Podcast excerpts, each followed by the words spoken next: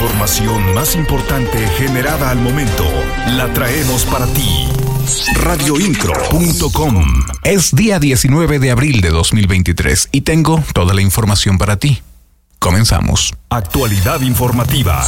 Radioincro.com Al cierre del primer trimestre de 2023, de acuerdo con los resultados de la encuesta nacional de seguridad pública urbana que publica el Instituto Nacional de Estadística y Geografía y en la que se realiza un estudio de 92 zonas urbanas del país, Querétaro incrementó 9.2 puntos porcentuales respecto de la percepción de seguridad entre sus habitantes, manifestando el 53% de la población sentirse segura en la entidad.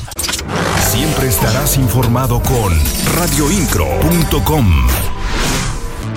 La titular de la Secretaría de Gobierno Estatal, Guadalupe Murguía Gutiérrez, indicó que se espera que este miércoles surjan las primeras conclusiones de las investigaciones por el homicidio de cinco personas en la comunidad de El Tejocote, en el municipio de Tequisquiapan. Esto luego de los hechos que se registraron la noche de este martes, en donde dichas personas fueron acribilladas con armas de fuego. La funcionaria estatal señaló que la Fiscalía General del Estado ya trabaja en las investigaciones correspondientes, esto al subrayar que el tema de la seguridad es prioritario.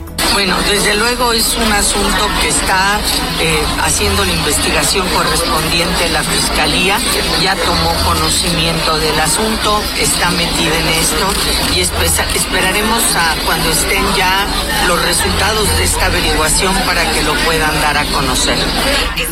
Las noticias de Querétaro están en radioincro.com. El vocal ejecutivo de la Comisión Estatal de Aguas, Luis Alberto Vega Ricoy, informó que en junio o julio podría quedar concluido el pozo de agua que abastecerá a Bernal. Señaló que las obras de este pozo van en tiempo y forma, por lo que se espera que en verano ya se encuentre listo.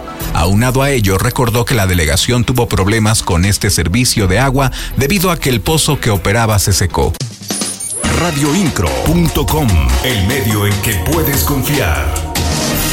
El coordinador general de la UCEBEC, Raúl Iturral de Olvera, dio a conocer que hay 19 escuelas de educación básica públicas en clases presenciales, esto de un total de 49 que estaban en clases a distancia debido a las obras que se realizan en 5 de febrero.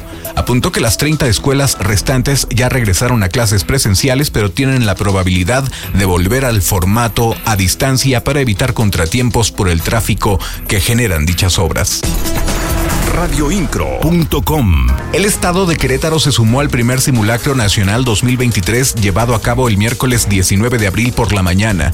Fue exactamente a las 11 de la mañana cuando sonaron las alarmas del Palacio de Gobierno y edificios del primer cuadro del centro histórico.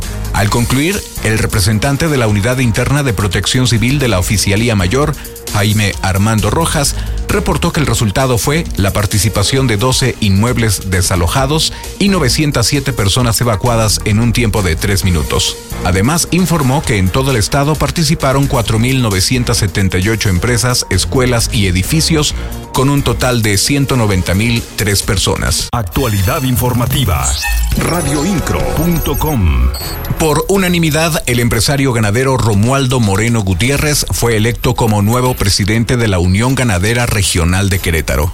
Ante los representantes de las 27 asociaciones ganaderas locales y el nuevo consejo directivo, Romualdo Moreno reconoció a las mujeres que por muchos años también han trabajado en el sector ganadero. Actualidad informativa.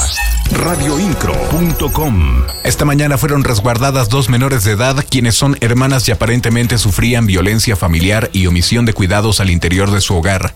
Elementos de la Policía Estatal y del sistema DIF estatal acudieron al domicilio ubicado en la colonia Eduardo Loarca luego de un reporte emitido a la línea de emergencias 911.